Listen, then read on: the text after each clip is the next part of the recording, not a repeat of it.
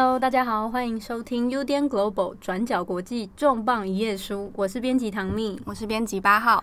今天重磅一页书，我们终于要推出第二集了，这个新单元终于有进展了。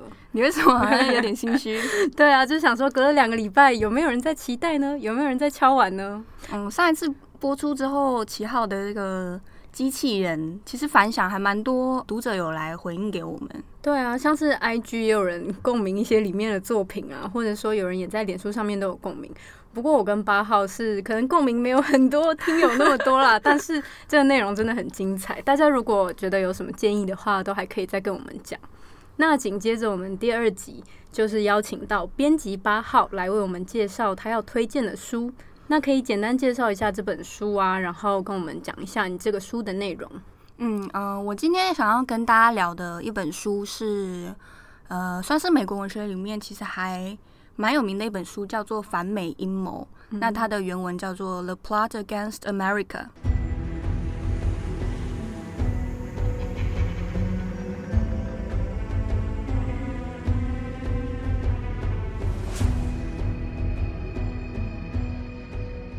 它是美国非常算是文学宗师 Philip Roth 他的一个小说。那这样的小说，它在文类上大部分会归类为它是一个虚构历史小说，或者我们说反历史小说。嗯，那它是什么时候出版的？这本书它是在二零零四年的九月出版的。嗯，也就是距离现在大约十六年左右。对，其实还蛮久的。我自己其实有一点点意外，这本书在台湾没有出版社来做它的翻译，因为 Philip Roth 其实是非常非常有名望的一位美国的作家。那你是在什么机会下接触到这本书？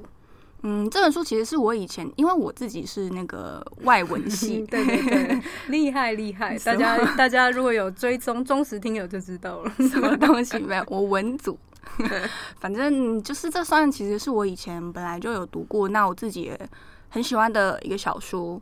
为什么选这本书？其实也有一点私人的原因。嗯，就除了我刚刚说我本来就很喜欢这个小说之外，另一个还有就是我在转角国际，我印象中我写的第一篇副文。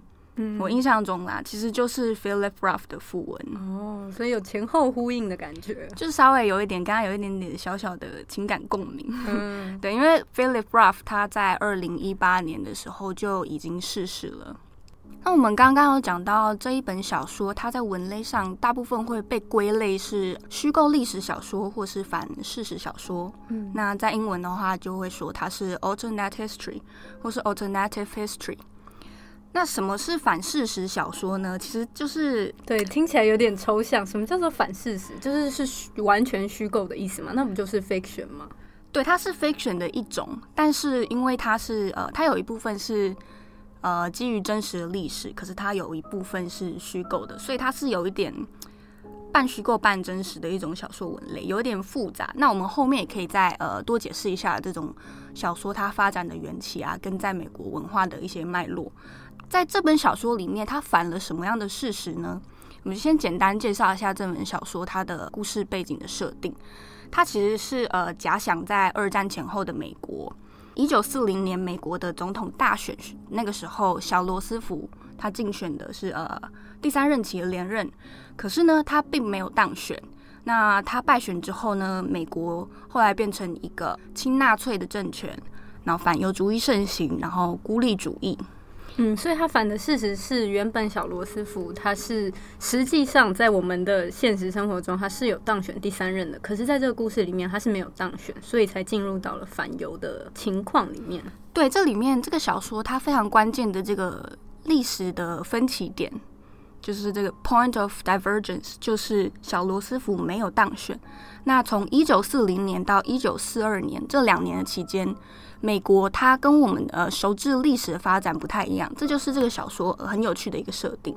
那在小说里面，它的行文叙事其实是透过一个犹太裔的美国小男孩，这个小男孩就叫做 Philip Ruff，从他的视角啊跟他的回忆去讲说，在这样子的反史实设定的美国之下，那他们家的人遭遇了一些什么？那他当时有什么样的感受？有些听众朋友可能就有发现说，哎，这个小说它的主角名字怎么跟作者是一模一样，都叫 Philip Roth？对，我刚原本想讲，可是又想说，哎、欸，是不是万一我讲错，多尴尬、啊？没有，你就是你就破梗。其实也没有，但就是这个小说其实是带有非常作者自传色彩的一本小说。嗯，因为呃，刚刚有说小说的主角也是小说里面的叙事者 Philip Roth，就跟作者名字是一模一样的。那故事的舞台设定呢，其实是在美国的纽泽西州的纽华克 （Newark）。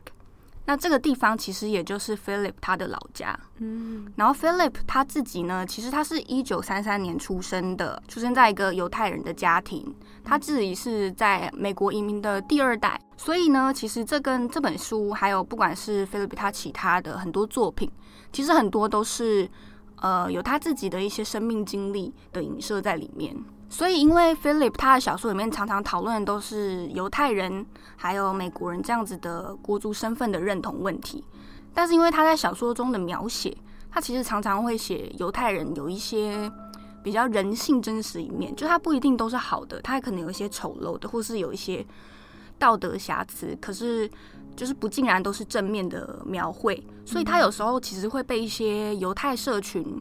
抨击说他自己是一个反犹太的、自我憎恨的犹太人。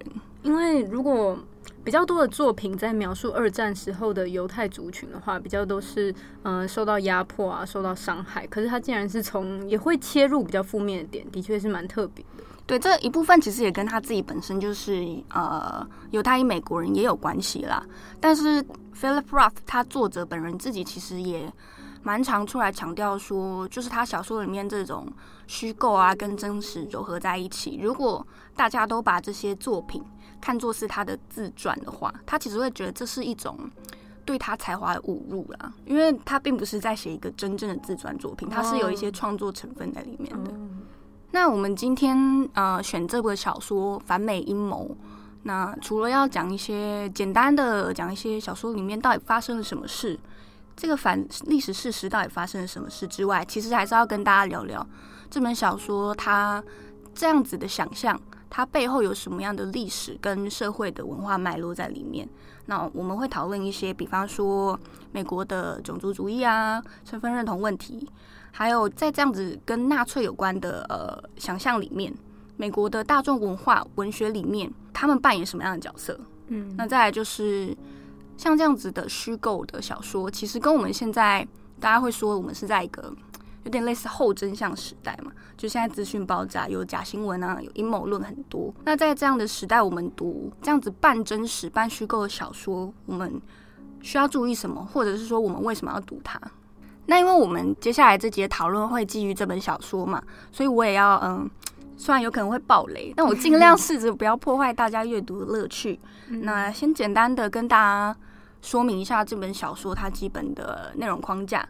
刚刚有说这本小说它是在二战前夕即将爆发的时候的美国嘛？那在 Newark 里面有一个呃，它其实基本上是主角住在一个犹太人的社区。那他们一家四口，经济上其实算过得去。然后呃，他还有一个哥哥叫做 Sandy。然后主角呢就是我们刚刚说的 Philip Roth 本人。在这个一九四零年的总统大选里面，刚刚说小罗斯福他其实没有后来没有当选嘛，在小说中，而是另外一个当选的人，他叫做 Charles Lindbergh。这个人是谁呢？其实，在美国的历史上，他是一个真实存在的历史人物。嗯，那他是政治人物吗？呃，他的身份其实有点复杂。在嗯、呃，我们先说在小说中好了，他的设定呢是。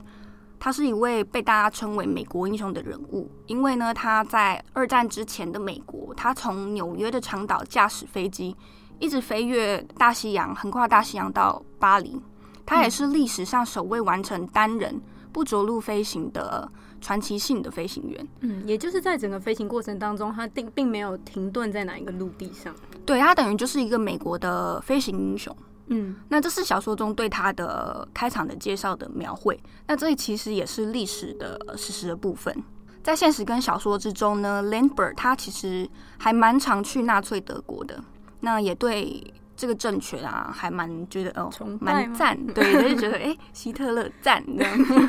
但是其实那一个时候，呃，纳粹德国已经通过就是剥夺犹太人基本权利的纽伦堡法案了。嗯、等于说那个时候纳粹德国对于犹太人的迫害，其实已经算是比较显著的一个现象。但是他却表现出有喜欢纳粹德国啊，或者是崇拜纳粹德国。那他有他有说什么话吗？或者是做什么事情跟这件事情有关？对，这在小说中还有现实生活中，他都有引用一些呃 Lindbergh 他真实演讲里面的谈话内容。比方说，他会指控说，煽动美国参加二战啊，其实只是一小撮人，也就是犹太人，他们在蠢蠢欲动。嗯、那这样的偏见呢，是会把美国引导走向毁灭之路。然后他也会指控，比方说美国的犹太人呢，他们其实是渗透进他们的血脉里面。就是这种言论，其实，在我们现在的脉络看来，嗯，应该也是蛮熟悉的。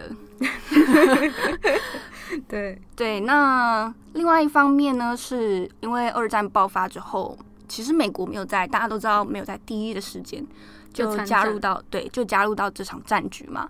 那当时美国国内舆论其实对于到底要不要参战，也是非常的意见分歧。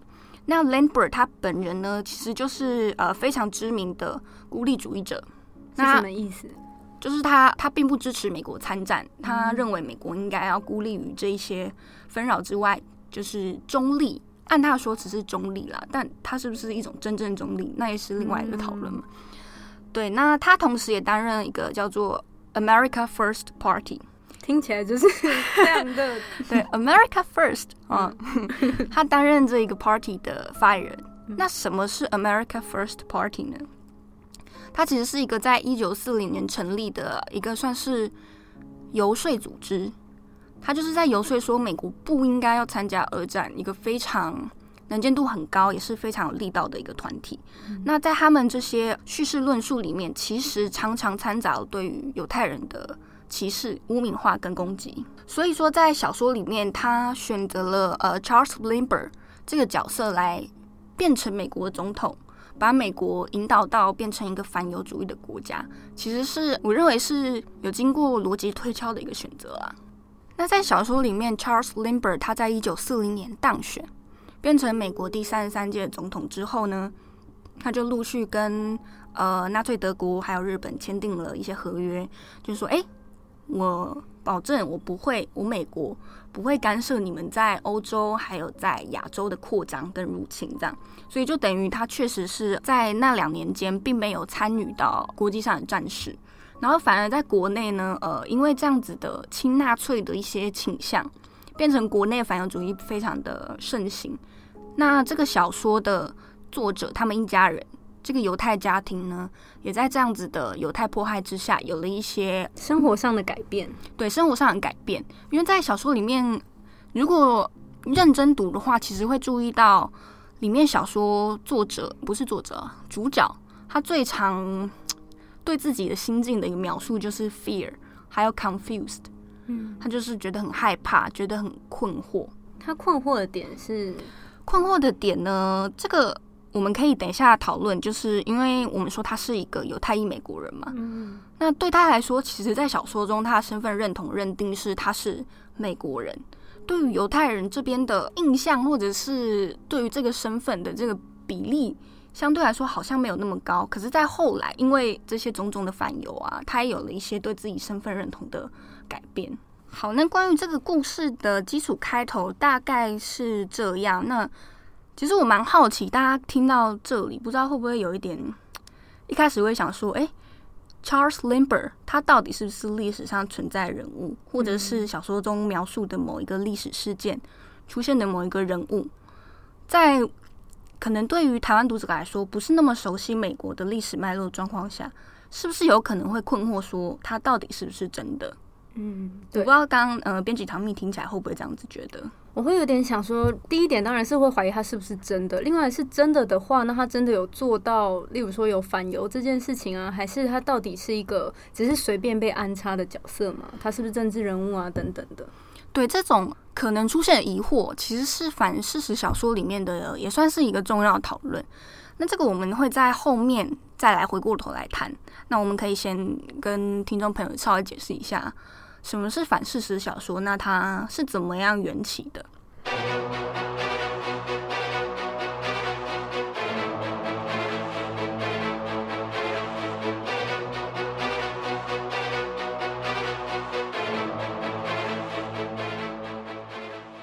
那我们刚刚说反事实小说，它其实有几个特色啦。第一个就是我们刚刚说历史转折的分歧点。以反美阴谋这个小说来说，就是呃，小罗斯福没有当选，那美国在一九四零年到一九四二年变成一个反犹主义的国家。嗯，那它另外还有两个要素，就是它对于我们已知的历史有了显著的改变。再来就是这样的改变导致了什么后果？它有一些若干的描述。其实有点像是大家在做选择的时候，有时候讲说，那我选择了 A 的方案，这样做下去了，那我现实之中变成这样。那如果当初我选择 B 的方案的话，我的人生会不会变得有所不同？对，这样想象其实是呃非常有趣的。那在文学里面也有很多这样的讨论。可是其实，在最一开始，这样子的虚构历史小说呢，它追溯过去的时候，其实是从历史学界出发，反事实这样的概念想象呢，你如果要认真追溯的话，在一些研究里面可以知道是，比方说在西元前古希腊的希罗多德，就是历史学家希罗多德，他就曾经探讨过，如果说在马拉松战役的时候，雅典跟斯巴达联军他们并没有打败波斯人，会发生什么事？这其实就是一种很典型的呃反事实的，或者说反历史事实的思考。那可是他后来从历史学界的这个领域范畴游移到文学界，是大概在十九世纪的时候，因为西方文明开始盛行科学主义嘛。嗯，那因为这样子的虚构跟真实掺杂在一起的特色，让反事实小说变成了比较不太被主流的历史学界所接受。那它后来变成比较朝向文学发展，那比较近代的。意义上的第一部的反事实小说，也是大概在十九世纪才出现。可是呢，反事实小说从那之后一直到现呃，一直到二十世纪，其实都是一个有一点就是文学界的边缘人啦。为什么？就是他大家会觉得，嗯，其实有蛮多种讨论。比方说，既然他没有发生，这样的想象是有意义的嘛？或者是？呃，历史其实并没有如果，就是有其实有很多种，因为它本身就是我们刚才说，它其实带着一点有点阴谋论的性质，或者是一种天马行空的幻想。嗯。可是文学的种类本来就很多种啊，只是这种比较没有受到大众接受。对，它比较不会被视为一种呃很就是稍微有点旁门左路的感觉，在一开始。嗯。可是它后来呃，在二战之后，它。嗯，从二十世纪下半叶开始，它就有了大概两波的崛起。第一波是二战之后嘛，那其中一个原因是因为二战这个呃对全人类来说非常大的一个历史创伤。对，那后来就是陆续有一些相关的反事实小说的讨论。那第二波是在一九九零年以后。嗯，为什么？对，为什么这个问题很好？好，那你请说。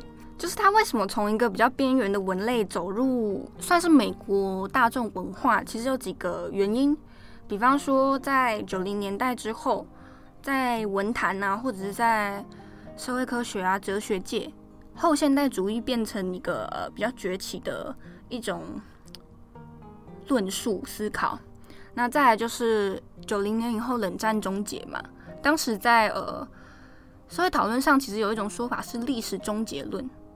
就是我们的历史算是到了一个尽头的终点，那等于说，呃，大家的想象就是变成你要再往回回溯去想象说，如果做了其他的事会变成怎么样，或是我们如果没有做什么事会变成怎么样？嗯，那再来另外一个非常重要的原因是因为呃网络的普及，赛博格文化，那这其实就是跟。虚拟啊，或是真实的边界开始模糊有关，嗯，因为这也是反事实小说非常重要的一个特色嘛。对，所以说大概从呃千禧年之后，很多关于这些的讨论，那大家讨论里面不外乎就是想象说，假设说，哎、欸，希特勒是不是没死？哦，有很多类似这种的作品。对，这其实也是大家。嗯，很普遍流传的一种阴谋论。对，是说他当初根本就没有自杀，他其实是逃难，然后继续活下去。对，甚至是他什么变脸啊、变身啊，其实还活在这世界上等等啊，或者是纳粹德国他赢了二战，嗯，那这样子的想象，有一本非常有名，那大家可能也都听过的小说，就是《高堡奇人》嗯，《The Man in the High Castle》。那我们回过头来说，反事实的这种虚构历史的小说呢，它其实就是你可以把它看成一个有点复杂的有机体，就是大家分类，它其实很难完全被归纳在某一种文类下。你可以说它是科幻小说的一种次分类，因为它可能带有穿越情节，它可能有平行时空的概念。嗯，那你也可以说它呃掺杂一些阴谋论。拜官野史啊，或者是它是一种架空的历史小说，所以它其实是很难归类的。那我们刚刚有说这本呃 Philip Roth 的《The Plot Against America》，它后来被当做一个非常重要的作品，还有一点原因是它是在两千零四年出版的嘛。对。那那个时候其实美国已经经历了那个九一恐怖攻击，这是非常严重的一个创伤。那在这之后的美国，其实。整体社会氛围，大家都明显感受到，好像朝着呃种族主义的方向走。对，因为当时反恐的政策也有更就是更崛起了，所以就是在讨论说要如何反恐，如何防止这个悲剧再度发生。对，所以在这本小说出版之后，其实很多文学评论呢，或者是社论讨论。都会把这本书说成是呃美国后九一一时代的一种预言。嗯，那很有趣的是，在后来川普当选美国总统的时候，这本书一度就是又开始在就是已已经距离出版很久了，它又开始突然出现在大众的视野，而且被广为讨论。那其实也是跟里面讨论的议题。跟呃，川普他本人的一些意识形态，还有他任期之内的一些种种政策，有很多相关。嗯，就是比较偏右派啊，种族主义等等的内容。对，但当然还是要强调，呃，Philip Roth 作者他本人对于这样的说法，他其实也是说，他并不是，比方说他写这部小说的时候，他不是特地要呃批评布希政权。那关于后来关于川普的讨论，其实他自己本人。倒是没有呃很特别很多的一些回应了，嗯，他也没有就川普的一些政策进行批评或什么，比较没有一些呃长篇幅的讨论，可能在一些专访有零星穿插几句这样子。那、嗯、他跟川普有很多的隔空呼应的这些点哦，其中只有还有一个是反事实小说，它的在英文的称呼里面，其中一个叫 alternate history 嘛。那这个 alternate 或 是 alternative，有些 突然讲了英文哦，大家 你干嘛？这个要讲英文是因为有一些敏感的听众朋友可能会注意到说这个词，哎，好像很熟悉，是不是某川很常讲？嗯，就是大家如果还记得，就是川普这个词，川普他自己很常，或者是他团队很常拉出来讲，就是这是一个 alternate facts，这是一个另类事实。那这个词就是在。开始被炒热之后，大概就是在川普他当选那就职典礼的时候，那一些美国媒体的舆论啊，或者是报道都说：“哎，你就职现场的人空空，人好少哦。”可是川普团队的发言人当时其实对外的呃表示是说，这里明明就是史上最多的就职典礼，人史上最多。然后后来在接受访问的时候，发言人就说，发言人就被问到说。为什么要讲这种这么容易被发现、被戳穿的谎言呢？那发言人就说，他的意思就是有点你不懂啦，这是另类事实，也就是每一个人看到的解读不一样，有点这个意思。不太能这么说，因为还是有真正事实、有证据、有根据的说法，跟他是不是无根据来说这件事。嗯，那回到反事实小说里面的话。Philip Roth 这本小说来说，它其实里面很多都是基于真正的历史事实，然后再去做有逻辑的推敲。那我想问一个问题，在这个这本小说里面有没有出现，嗯、呃，如果真的是反犹主义的话，这个犹太家庭他遭遇到什么事情？对，这其实就是这个小说的主角 Philip Roth 他的一些经历遭遇嘛。我们先说他自己作为犹太人，他是怎么想象，或是他有什么样的想法。在小说中一开始开场白第一个章节，Philip Roth 他自己的回忆呢，就是说他小时候有一些犹太人来敲门啊，希望募款来建国，建一个叫以色列国家。嗯嗯。当然，对于当时的他来说，并没有所谓以色列的概念嘛，因为那个是在战后呃才成型的一个国际上认同的国家嘛。对。那他自己就表示说，他觉得说，哎、欸，我在美国都已经住了三个世代，我已经有家啦，我的 homeland，我的呃故土就是美国。嗯、就他当时其实还是，因为他当时是年纪应该是不到十岁的一个小男孩，嗯、所以对他来说，什么建国啊，或者是国族概念，其实还是很懵懂的。到后来呢，他自己就也有说，在他眼中，其实，在他们这个犹太社群里，他觉得大家的差异其实不是靠他们的信仰，不是靠种族，对他来说是靠职业。就是可能我爸爸是保险推销员，那你是老师，或者是大家的身份，其实你是不是犹太人，我看不出来，我也没办法从你的外表来判断。嗯，可是跟这个 Philip Ruff 有一个对比的，就是他的哥哥 Sandy。那他的哥哥很特别，是因为后来在那个 Lindbergh 治下的美国，我们不是说他推行了反犹主义吗？那其中有一个很重要的政策，大家听可能也会有一些联想，就是他在就职之后，他创了一个部门，叫做 Office of American Absorption。你笑屁啊？请继续。就是你翻译成中文，大概就是有点类似美国同化部门。嗯。然后他有一个计划叫做呃、uh, Americanization of Americans，把美国人美国化。这句话意思是什么？就是有些美国人不你不够美国，嗯、没错。那不谁不够美国？其中一个就是犹太人，在这样的政策的认知下了。嗯、那 Sandy 呢，就是这个主角的哥哥，他就透过里面这个赞一个其中一个赞助计划，在某一个夏天去了美国的 Kentucky。跟着当地的农夫啊，烟草农夫学习这种类似城市青年下乡的概念，大家好像会不会觉得有点熟悉？我自己读的时候是会觉得很有既视感啊。对，对，那他主要目的就是希望让美国一些在宗教信仰、在国族认同上面没有那么主流、比较少数的人，可以透过这样子。在地生根的方式，让你了解美国，了解美国的精神，对，让你真正变成真正的美国人，这样。嗯，所以说哥哥他在经过这样的计划，后来回家的时候，其实就有了很显著的改变。比方说他的口音，他开始会讲一些 Kentucky 那边的一些方言。嗯，那他甚至会直接说他的家人，他就会说你们这些 Ghetto Jews，嗯，就是会开始好像划分说，哎、欸，爸爸妈妈你们是犹太人。我是美国人哦，他是没有这样讲，可是他在呃言辞行为当中，其实就透露了这种很强烈的概念。所以他后来其实对于 Sandy，他对于 Lambert 这个反犹主义的总统，他其实他的呃想法也是有很多改变，就是变成比较倾向支持 Lindbergh。可是那等于说他的种族认同，反而他是不认同自己是犹太人，他会不会自我厌恶啊？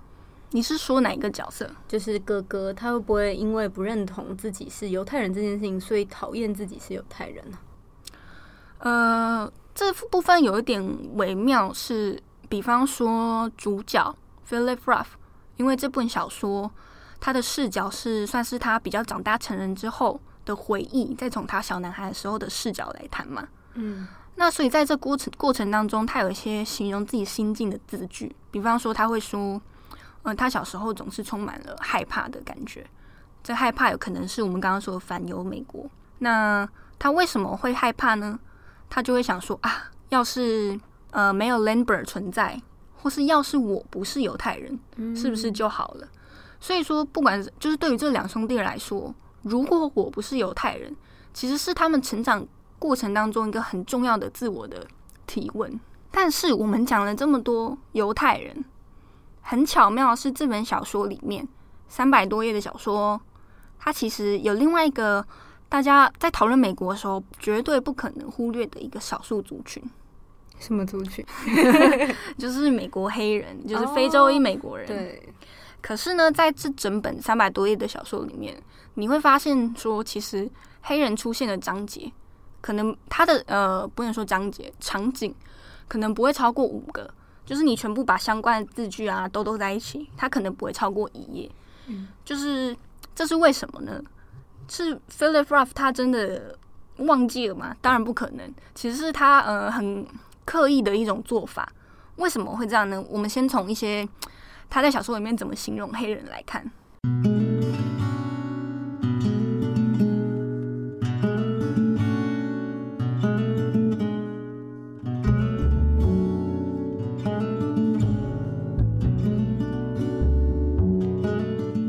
在故事里面呢，黑人出现，比方说，因为主角他喜欢收集邮票，他有时候就会想说，哎。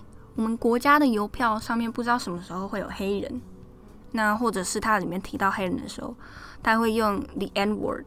就是没办法说那个字，嗯，就是我知道黑鬼的意思，对，中文翻译过来是黑鬼的意思。那里面会用这个词。那在其他的呃一些场景之中提到的黑人，其实也透露了，算是透露了一种两个少数族群之间有点彼此为难的一种吗？他们在这个小说里面是不是？因为大家也知道，黑人其实无论。无论是什么状态下，在当时二战之后都有受到压迫，但是在反事实小说里面，是不是会让这个情况反转？还是说这两个族群同时受到压迫？那他们有阶级差异吗？关于两个族群之间的互动，在小说里面的描写其实非常有意思哦。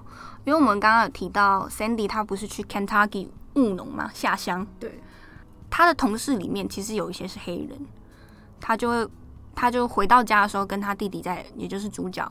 聊天说关于他在那边工作怎么样啊的时候，然后他就有提到他的黑人同事们在做农工的时候，他就说：“哎，他们好像不太讲话，哎，他们总是在工作。”嗯，那另外一方面是那个主角他问哥哥说：“那他们会吃炸粉肠吗？就是在里面是一种 fried chitterlings，一种猪肉做成的一些内脏的一些呃食物。”嗯，可是那这个食物有什么特别的地方？对，这个我们等下可以讲一下。Philip Roth 问这个问题之后，然后他哥哥就说：“你觉得我看起来像 Negroes 吗？”意思就是说我怎么可能会吃那些东西？所以吃这个的，其实相较之下，他哥哥也是从参加这次下乡的行程，然后遇到黑人之后，了解到感觉他好像比黑人更高档一点。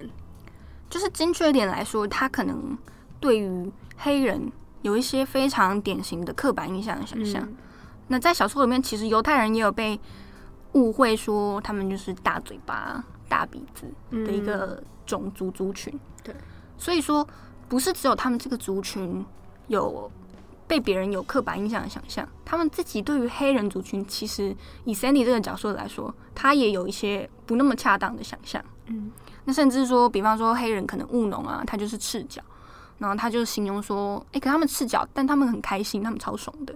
嗯所以说，呃，其实 Sandy 跟黑人的互动，一方面黑人角色这么少，是因为他刻意要凸显黑人在美国历史或者是社会讨论里面，它是被消失的，嗯，它是你看不见的声音，甚至在小说里面提到他，刚刚不是有说吗？常常说他是 Negroes，他是没有名字的，你不知道他是谁，你也听不到他的声音。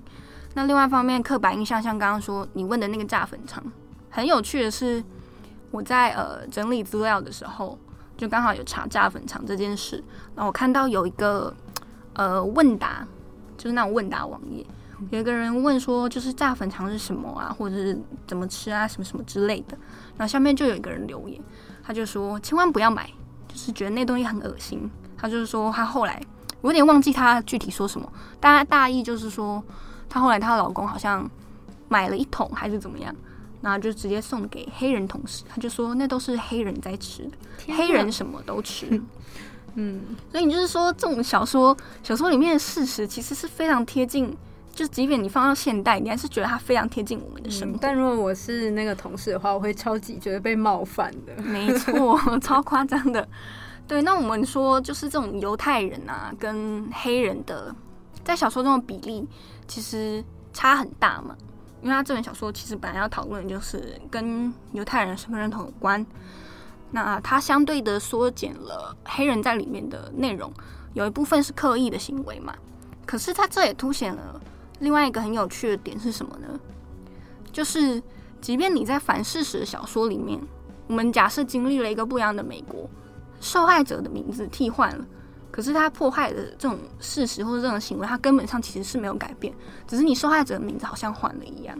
在小说后半段进入剧情高潮的时候，其实后来，呃，美国的反犹主义在变得更激化，开始变成有暴力、有私刑的状况。那细节我就不描述，就是大家可以自己去看。那在这里面呢，有一些犹太人被私刑的场面，比方说有一个是。呃，主角 Philip Ruff 他的一个邻居同学，他后来就是因为那些美国生根在地啊改造的计划，他搬到了 Kentucky 去。那他的妈妈在有一次的时候，在路上就是被三 K 党围殴抢劫，然后后来就是关在车子里面放火，就是被烧死了。那这样子的场面呢，其实对于很多美国人来说，你如果单纯形容这个场面，大家第一个想象到的私刑是什么？是对美呃美国黑人的私刑，嗯，非裔美国人的私刑，对对非裔美国人的私刑，这其实是在历史上呃确实有发生的事情，只是就是置换了人。对，就是你说其实对犹太人的私刑在历史上存不存在呢？其实是也有的，可是你去看那些有在案的记录，或是大家比较广传的，其实还是相对是美国黑人这一块描述比较多。那可是在这里面呢，他透过就这其实就呼应我们刚刚说的嘛，犹太人跟美国他们受害者角色的置换。那关于犹太人的私刑呢，比较有名的，其实，在小说里面也有提到，就是 Leo Frank 案。哦，这是真实存在的事情。对，它是真一个真正存在的一个呃，算是犹太人被私刑的案件。嗯，那我们简单讲一下 Leo Frank 到底发生了什么事。他其实是在一九一五年的时候。在美国的乔治亚州有一个铅笔工厂的负责人，他叫做 Leo Frank。那他是一个犹太裔的美国人。那工厂里面有一个女童工，她才十三岁，她叫做 Mary 玛丽。那有一天呢，呃，因为玛丽她就是被辞退了之后，她就去找工厂负责人 Leo Frank，想要跟他要一些呃辞退的薪水啊等等的。那结果不知道为什么隔天玛丽呢，在隔天凌晨的时候，玛丽就被其他人发现说，她沉尸在工厂地下室，嗯，嗯，而且有一些被呃性侵害的痕迹，嗯。那因为 Leo Frank 他是整起案件中最后一位见到玛丽的人，所以大家就纷纷开始说，哎，是不是 Leo Frank 因为跟他有一些劳资纠纷，或者是因为他过去老板的一些记录好像不是很好，是不是犯人根本就是他？那后来呢，也真的在。证据其实没有非常的充足，证词啊、证人啊，他们词可能并没有那么完全都拢的状况下，Leo Frank 他还是被定罪，被关到牢里了。嗯，可是很戏剧化的是，他在牢中的时候呢，有一群人就到了监狱来把 Leo Frank 劫走，直接闯监狱把他劫走。哦，是劫狱劫走，我以为是接走，付了保释金然后 接走，不是不是，他们就是呃把就是控制了监狱的一些呃可能电话线啊什么操作，然后把 Leo Frank 把监狱里面劫走，然后在隔天的时候，结果 Leo Frank 就被发现他在某一个呃村座村落的那种荒郊野外被人家吊死，嗯，他就是等于是法外正义啦，那刮胡法外正义被私刑被做掉了。可是那知道是谁做这件事情吗？对，后来这件事其实有翻案，因为大家后来普遍就是有回过头来检讨说，这起案件其实是部分是基于对于犹太人的歧视跟偏见，所以在一九八六年的时候，Leo Frank 他有被追溯赦免，但他其实人已经死了。你说这样子在法律上的确是还给了他一个迟来的正义，嗯，可是对于他的生命来说，其实是已经来不及挽回了。对。那关于反美阴谋这个小说呢，它其实里面很大一部分都是类似美国纳粹化的一个倾向的描述嘛。那为什么在一个美国的文学里面会特别好像对于纳粹历史、二战前后这样子的法西斯有很多的想象跟描述呢？其实有一部分，呃，这个很巧妙，是蛮多在文学的讨论里面，他们都会讨论到纳粹历史这样的形象。在美国，他们的这个国家这个想象共同体要怎么建构的时候，呃，他其实扮演了一个非常重要的角色。我们刚刚有讲里面提到了呃犹太人跟黑人嘛，那大家可能知道，美国其实在犹太人的议题上一直算是还蛮有利的一个发声者。嗯，可是呢，关于黑人的历史，就是不知道大家知不知道，美国的第一座国家级的黑人的文化历史博物馆。是在什么时候开幕的？我不知道哎、欸，我想猜一下，我猜，猜，猜看，我猜应该在一九六零年代之后，必须要死。你这 range 太大了。好，好，那我猜一九八零。好，我要公布解答。这个第一座美国的国家级的黑人历史文化博物馆，它是在二零一六年在美国总统奥巴马揭幕下开幕的。哇哦！它比美国一些对于犹太人的那种纪念的文化博物馆，它的历史相对来说非常非常晚近。那这一部分跟我们刚刚讲有点，还有点彼此呼应的地方，就是在美国二战之后的一些文化记忆里面，纳粹记忆扮演非常非常重要的比重。这部分其实就跟我们刚刚说反事实小说里面很多是跟纳粹有关嘛，就是希特勒死了没等等的。嗯，那这种反事实小说，呃，通常撰写的作者或是出版国家是以呃英国、美国还有德国为主，可是呢。英国跟美国大概就占了八十 percent，就是反而不是德国写的最多。对，它其实比较多的比例就是二战的，就是战胜国，嗯，对于战败国的历史再重新翻转在自己的国家身上的一些想象嘛。那这为什么会这样呢？其实还有另外一个，我再举一个有点大家可能没有想到，就是 Holocaust 这个词，就是大家想到。第一个反应就是纳粹大屠杀，对吧？嗯。可是这个词它其实是在一九呃大概六零年代前后才开始被专门来指涉说它是纳粹大屠杀，也是呃大部分也比较多是在美国啊或者是呃英国对于 Holocaust 的讨论里面在一直被强化。嗯。也就是说，美国这个国家它在战后。他其实有一部分的学者会认为说，他透过反复强调这一段美国战胜的历史，或者是在二战中扮演相对人道主义者、英雄、正面这种角色，来去强化美国这个集体的想象。那刚刚讲的这些跟前面讲到那个黑人的博物馆的关系是什么？嗯、呃，这部分它其实有点像，就是当你在你的国家自己的历史或是文化记忆里面。当你强调纳粹记忆的时候，你是不是有一部分的人会主张认为，他同时就是在相对冲淡、掩盖说美国这个国家他自己对于自己的国民、非洲裔美国人的一些迫害，他是不是没有那么呃深刻，或者是比较积极的去做一些后续的呃处理或是检讨？嗯，就是除了强化别人做的。伤害他人的行为以外，另外也建立说自己是一个好人，然后注重人权的国家。但事实上，他们是有在掩盖，就是他们对于非美国人的迫害。嗯，就是比较简化的说法来说吧，可能会是这样子。但其实相关讨论非常多，就是它不一定是一个一个精准的回答。可是它是一一个大家会去思考，或者是会去想为什么美国要这样子做的一个很重要的原因。嗯，那我们回过头来讲这部小说。刚刚不是说他在一九四零年到一九四二年变成了一个我们熟知的史实完全不一样的美国。那他其实在一九四二年的时候，他又把历史接回到正轨，那挂号正轨。他的时间点就是后来呃，因为 Lindbergh 他发生了一些意外，我就先不说他发生一些意外，那生死不明。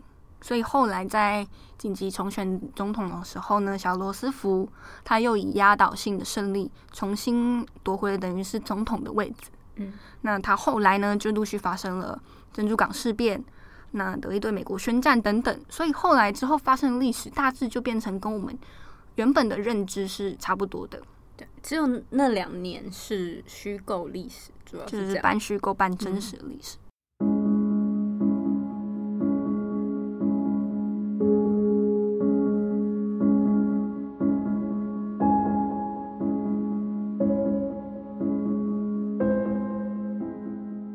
有一些讨论会想说，像这样子的小说、反事实的虚构文学、虚构历史的文学，它跟非虚构之间的，就是它的边界要怎么拿捏？或者说，我们现在有时候会读到，现在充斥很多假新闻嘛，或者是刚刚说那个希特勒死了没这种阴谋论，他们好像彼此都有一些重叠的部分。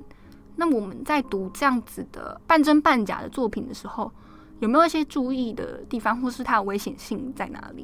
因为比方说。可能有一些朋友有注意到，前阵子不是有一本台湾的出版读物，那有一些，就是因为 因为一些行销手法，可能让一些读者误会说它其实是一本呃关于历史的记载的小说，可是它其实它只是一个小说手法，是透过一个虚拟的人物来假假装说他写了一本他的见闻录。哦，也就是说。嗯，刚刚问题是说，看这种小说，可能你不确定里面到底几分真几分假，所以你到底从里面你以为是真的的东西，万一你就把它当真了，可能对于你判断事情也会有影响。就是这种反事实小说的这个特性，会不会在另外一面其实带来一些危险？嗯，其实也是在文学界是有类似的讨论的。那对于这样子的看法，其实不能说它是。嗯，应该说他这样子的想法是我我认为是非常的自然而然的。嗯，比方说阴谋论好了，就是有一本有一本书，哎，好像叫《锡安长老记事》嘛，我有点忘记，就是一个关于犹太人要征服世界很有名的一个阴谋论的说法。那他这个这本书里面的某些章节，其实就是从一本呃德国反犹主义的。小说家他里面虚构的故事里面抓过来的，所以阴谋论它其实本身呢，它就是有一点创作的成分在里面。那可是他们的差别是什么呢？我呃，我们可以这样子想，比方说阴谋论好了，它通常是有一点点一定人口基数的普遍的一些想象。可是我觉得有一个很重要的分野是，嗯，我们可能可以说它是一种载体，比方说。这本小说好了，它告诉了你，我是一本小说，所以它同时已经揭示了它里面有虚构成分在，所以这就是阅读的时候，你可能会一直提醒自己的其中一个地方。比方说，小说里面其实后来有一部分它的行文呈现方式是有点类似日记，有点类似新闻呃报道的方式。那如假设啦，我把那里面部分抓出来，说它是一个新闻报道。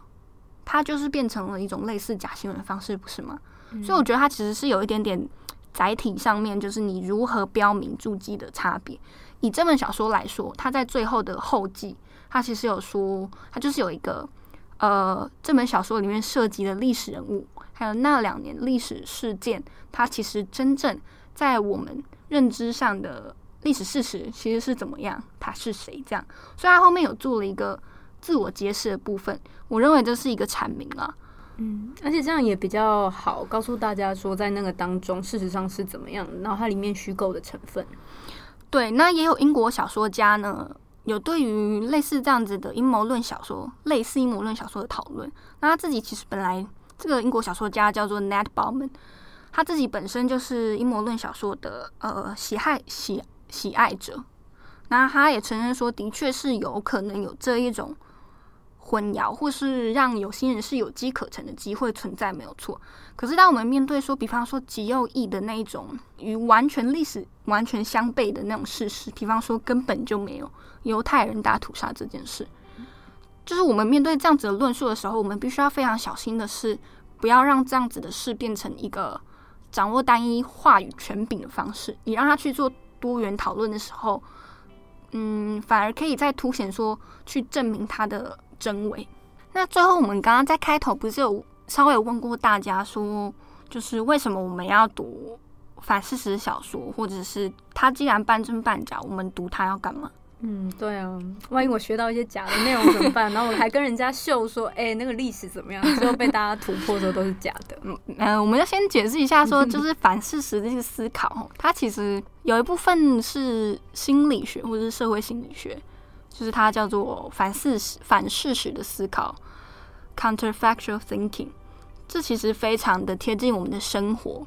就是历史如果怎么样，如果怎么样，对我们来说，就是以我自己为例，就是最近比较有感的，有可能是上个礼拜的乐透开奖。如果我选了，我不要选电脑选号，我自己选，我是不是有可能中？对，我当初脑海是不是就是有浮现头奖的号码？没错，所以让我现在没有中，跟头奖擦身而过。就为什么我们可能稍微从心理层面来解释一下，我们为什么会这样想，或是我们这样子想，它的机制是什么？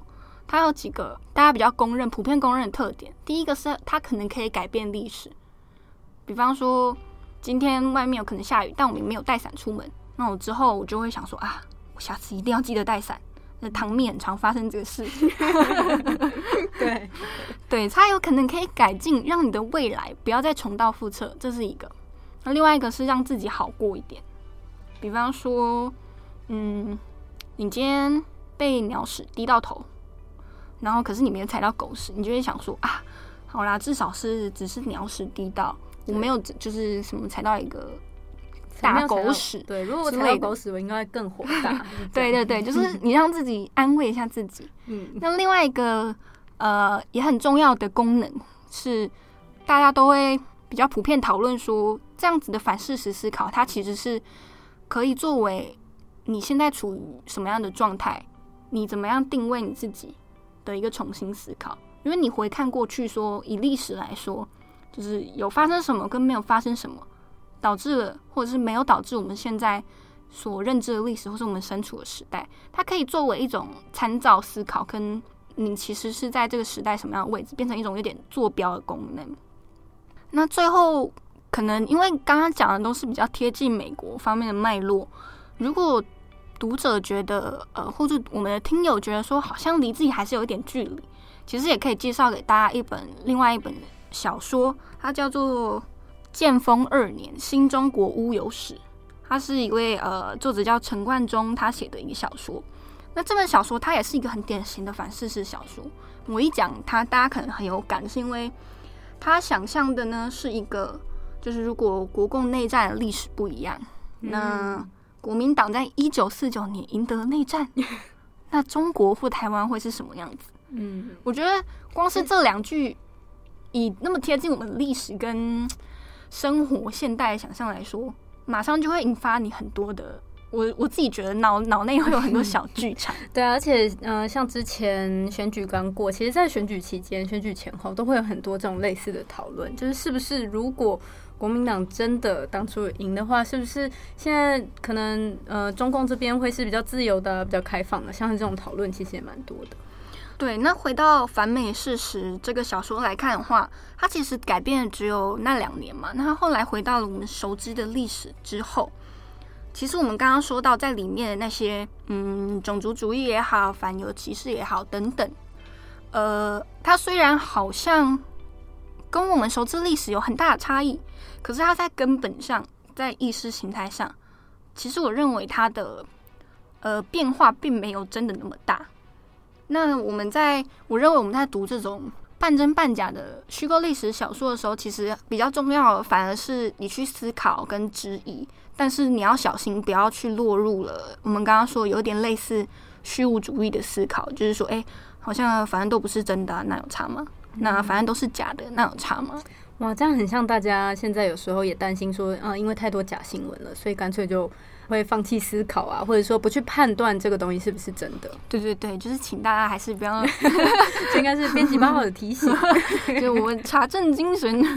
对，那大家如果对这个这本书有兴趣，但是你可能又有一点懒得看原文小说的话，其实 HBO 在今年二零二零年三月的时候有出了嗯、呃、同名的影集，也叫做《反美阴谋》。对，它就是根据这本小说改编的。那因为我自己还没有看，我应该是不会看，因为我看了一下预告，我觉得比较没有那么对我的胃。嗯，但是大家可以去，不管是呃看这个影集也好，或者是去读刚刚我说的《剑锋二年》，或者是有英文阅读习惯的朋友。读完了《The Plot Against America》，他有一些想法的话，都欢迎到我们的 Instagram 或者是转角国际的粉丝专业留言给我们，说一些你的阅读心得。好。